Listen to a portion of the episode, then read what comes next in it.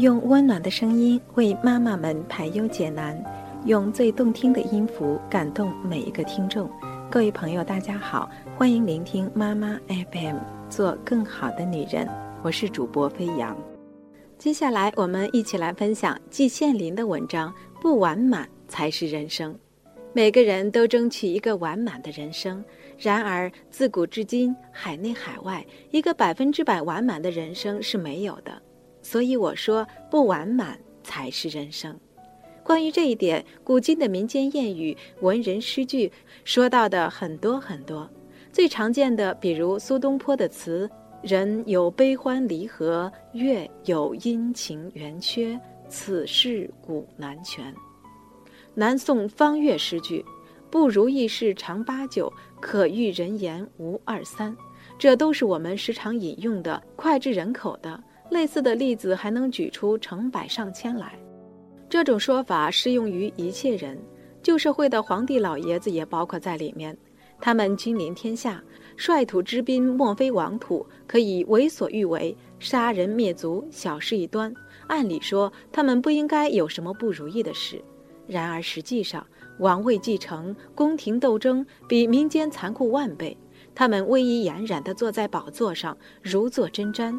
虽然捏造了龙御上宾这种神话，他们自己也并不相信。他们想方设法以求得长生不老。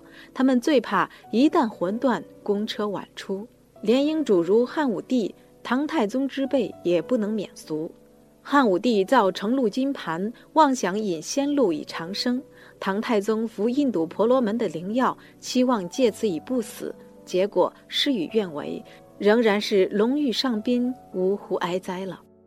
在这些皇帝手下的大臣们，一人之下，万人之上，权力极大，骄纵肆肆，贪赃枉法，无所不至。在这一类人中，好东西大概极少，否则包公和海瑞等绝不会流芳千古，久垂宇宙了。可这些人到了皇帝眼前，只是一个奴才。常言道：“伴君如伴虎。”可见他们的日子并不好过。据说明朝的大臣上朝时，在护板上夹带一点鹤顶红，一旦皇恩浩荡，亲自急行，连忙用舌尖舔一点鹤顶红，立即涅槃，落得一个全尸。可见这一批人的日子也并不好过，谈不到什么完满的人生。至于我平头老百姓，日子就更难过了。建国前后不能说没有区别，可是，一直到今天，仍然是不如意事常八九。早晨在早市上被小贩宰了一刀，在公共汽车上被扒手割了包，踩了人一下，或者被人踩了一下，根本不会说对不起了，代之以对骂，或者甚至演出全武行。到了商店，难免买到假冒伪劣的商品，又得生一肚子气。谁能说我们的人生多是完满的呢？再说到我们这一批手无缚鸡之力的知识分子。在历史上，一生中就难得过上几天好日子。只要一个“考”字，就能让你谈考色变。考者，考试也。在旧社会科举时代，千军万马独木桥，要上进，只有科举一途。你只需读一读吴敬梓的《儒林外史》，就能淋漓尽致的解，就能淋漓尽致的了解到科举的情况。以周进和范进为代表的那一批举人进士，其窘态难道还不能让你胆战心惊、啼笑皆非吗？现在我们运气好，得生于新社会中。然而那一个“考”字，宛如如来佛的手掌，你别想逃脱得了。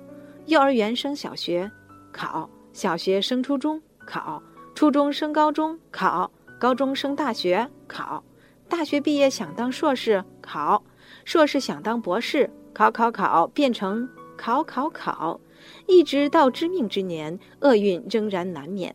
现代知识分子落到这一张密而不漏的天网中，无所逃于天地之间。我们的人生还谈什么完满呢？灾难并不限于知识分子，人人有一本难念的经。所以我说，不完满才是人生。这是一个平凡的真理，但是真能了解其中的意义，对己对人都有好处。对己。可以不烦不躁，对人可以互相谅解，这会大大的有利于整个社会的安定团结。